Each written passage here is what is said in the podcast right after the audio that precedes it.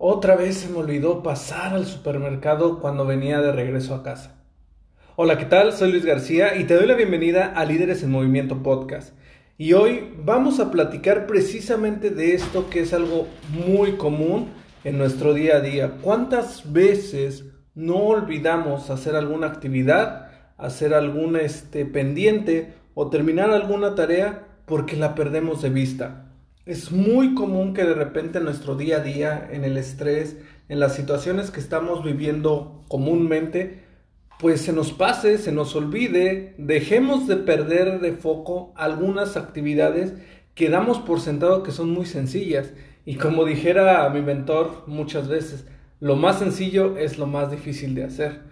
Y así pudiera parecer, porque a veces no vamos al supermercado, como el ejemplo del inicio, a veces olvidamos comprar alguna, algo que, que necesitábamos de regreso a casa. No sé si necesitábamos agua, si necesitábamos algún refresco, si necesitábamos algún, algo de la canasta básica, que los huevos, que las verduras, que la carne.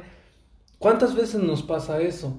Y esto es precisamente porque tenemos la mente en tantas cosas a la vez. Y eso no lo podemos controlar. La verdad es que somos humanos es muy normal que en nuestro día a día tengamos miles de cosas en la cabeza. Es parte de nuestro día a día, es parte de nuestro ser. Que si en el trabajo algo no está saliendo bien, que si algo sí está saliendo bien, que si todo va de acuerdo al plan, que si ya le pasó algo a algún familiar, a tu hijo, a tu esposa, a tus padres. Todo ese tipo de cosas siempre va minando una y otra idea en nuestra cabeza que es muy difícil dejar de atender o pasar de largo. Y cuando realmente tenemos que cumplir algo, completar algo, ahí es cuando nos damos cuenta que se nos olvidó hacerlo. Entonces, ¿cómo es que vamos a poder llevar a cabo estas actividades? Porque si ya estamos, si damos por sentado el hecho de que pasan muchísimas ideas por nuestra cabeza todos los días, pues también deberíamos tener una herramienta que nos permita poder enfocarnos en esas actividades que tenemos ya preplanificadas o que sabemos que tenemos que hacer y no perderlas de vista. Y a veces pudiera sonar demasiado sencillo el tip o el consejo que hoy te voy a dar porque te va a permitir crear tiempo y aparte al mismo tiempo no olvidar ese tipo de actividades que tienes enfrente y que tienes que cumplir. Y esto es tener una lista de actividades. Y Sí, definitivamente lo he dicho en algunos otros episodios y también lo digo en algunos de mis cursos, en algunas de las capacitaciones que tengo online.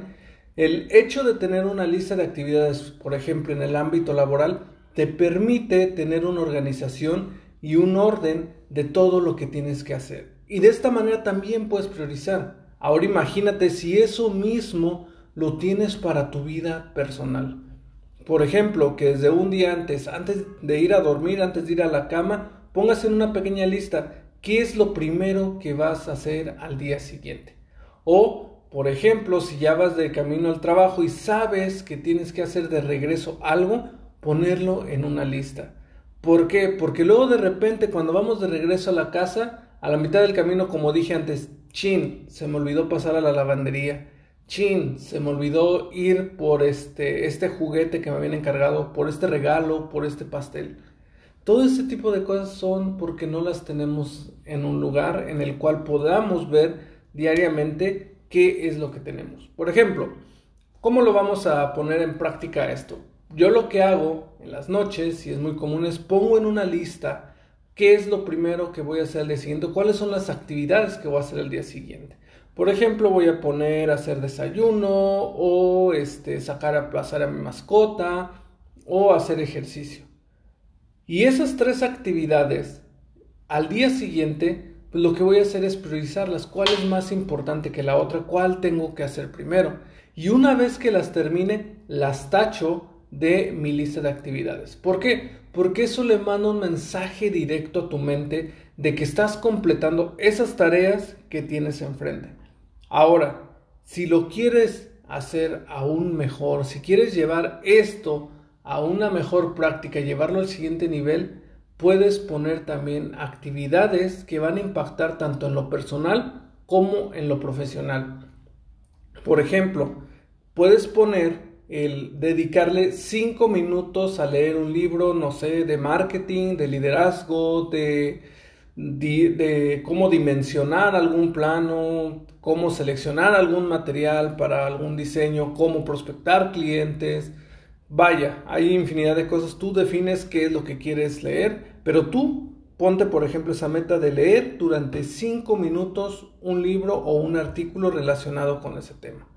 Lo pones en tu lista y tú vas a tener todo el día para hacer esa actividad, pero sí tienes que no perderla de vista, porque si no va a llegar al final del día y te vas a, vas a ver la lista y vas a decir, híjole, esta es la última actividad que me queda para poder irme a dormir y no tener ningún pendiente.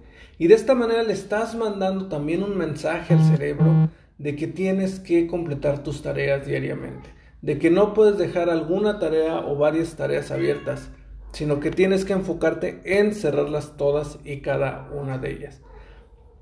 Así que te dejo este consejo para que lo empieces a aplicar, lo empieces a utilizar en tu día a día y te permita poder sacar adelante esas actividades, poder tener una lista de actividades muy importante con las actividades que tienes que completar y poderlas cerrar al final del día. Créeme, si tú las pones en un papel, yo por ejemplo las hago en un papel, pero también puedes utilizar tu celular pero si los haces en un papel y tachas cada una de tus actividades una vez que las terminas, créeme, vas a mejorar los resultados y vas a empezar a crear tiempo porque ahora sí te vas a ser responsable y vas a tener esa dinámica de querer cerrar todas tus actividades.